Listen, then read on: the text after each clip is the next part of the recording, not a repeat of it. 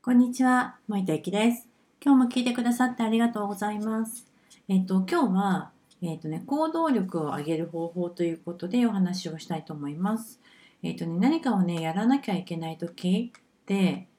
なんかこう、えいって立ち上がるみたいな力が必要じゃないですか。で、立ち上がって行動するんだけど、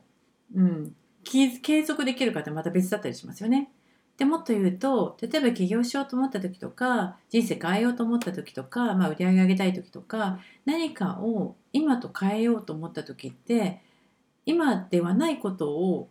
やらないと変わらないんですよね。なんかこうね家宝は寝てまでとか言いますし新月には願い事をみたいなこと言いますけどでもそれだけでは叶わないんですよね。それは行動じゃなくってそこから先に何かをやるから変わるわけです。でそんなね私も偉そうなこと言ってますけどなんかね忙しいしなとかちょっともうちょっと考えまとまってからとかあっち先やりたいしなみたいなことで本当ねそういう時だけ私天才かもと思うぐらい言い訳がどんどん出てくるんですよ。でそうやって言い訳がどんどん出てくるとそれにあぐらかいて自分を慰めて自分を正当化してそうやって、えー過ごしてしまってた時期もあります。でも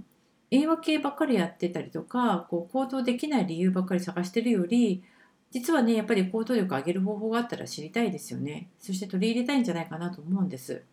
なので今日はこれやるといいよっていうお話です。何だと思いますか？それは自分にちゃんとご褒美をあげることなんです。すごいシンプルだと思うんですよ。だけどこれをねやるようになってから本当にねクオリティというかこうなんて言うんだろう行動力もう本当にすごいけど行動力がどんどんどんどん上がっていきました。で本当にあの目の前のにぶら人参ぶら下げてる馬みたいな感じなんですけどちっちゃなことでいいんです。どんなに大変だったとしてもそれが終わった時には、えっとご褒美としてそのことを経験を、えっといい良かった経験として終わらせる。例えばこの試験が終わったらあそこのカフェ行こうとかねこれに合格したらこのケーキ食べようみたいな本当そんな感じですよね。で、えっと、これの大事なところは一つの山場を迎えた行動の締めを楽しい経験で終えることです。うん、それがすごくあのあの時は頑張ったけどでもそれがいい経験になったとか楽しかったっていう風な経経験をいい経験として記憶に終わらせることがすごく大事です。でさらにねおすすめなのはあのプレゼントはね細かく細かく設定しましょう。うん、もし今の自分だったらすごく難しいけどそこに到達したらこれやろうっていう大きいプレゼントを設定します。もちろんスケールも金額も大きくて大丈夫です。でそこに行くためにいくつかのステップを自分で作るんですよね。でそのステップごとにプレゼントを設定していきましょう。例えば私の場合だったら自分のねあの今やってるコースとか新しくこれからやろうとしてるコースを一緒にやってくれる仲間が10人集まったら私は2ヶ月間お休み取って例えばモルジブ行きたいなとか世界旅行行きたいなとかねっていうふうに、えープレゼントを設定しました。そして例えば半年のキャンペーンが終わったら都内のホテルステイステイ今、ね、都内ってすごくホテルのステイやってるのでそういうのを利用してちょっとね自分にあのゆっくりする時間をあげたいなっていうのが、まあ、ちっちゃなプレゼント。でそこにをプレゼントなんだけど、えっと、キャンペーンをやるにはまずホームページ作んなきゃいけないのでそれの、えっと、更新ができたら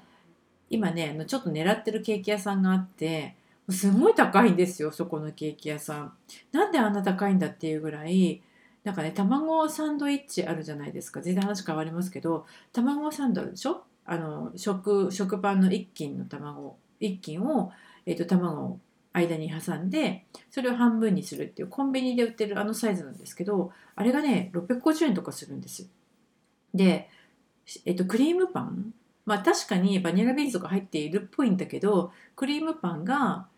300いくらかななんかパン屋さんにしてはやっぱいい値段だなっていうふうに思うんですよね。でそこが出しているケーキがあってでそこのねショーケースもすごいなんかねこじゃれてて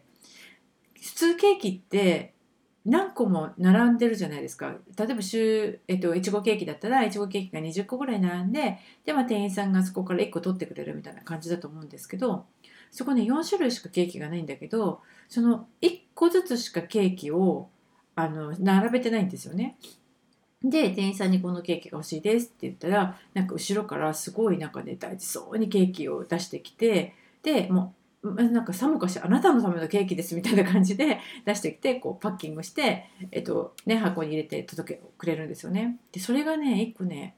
800円とかなんかなするんですよ。ほんといい値段なんです。もうなんかあのパフォーマンス量なんじゃないかって思うぐらいいい値段なんだけどやっぱりそういうのって特別な時に食べたいなって思うからそのホームページの講師ができたら私あそこのケーキ屋さんのケーキを並ぼうと思ってるんですけど、まあ、そんな感じで何かの達成をした時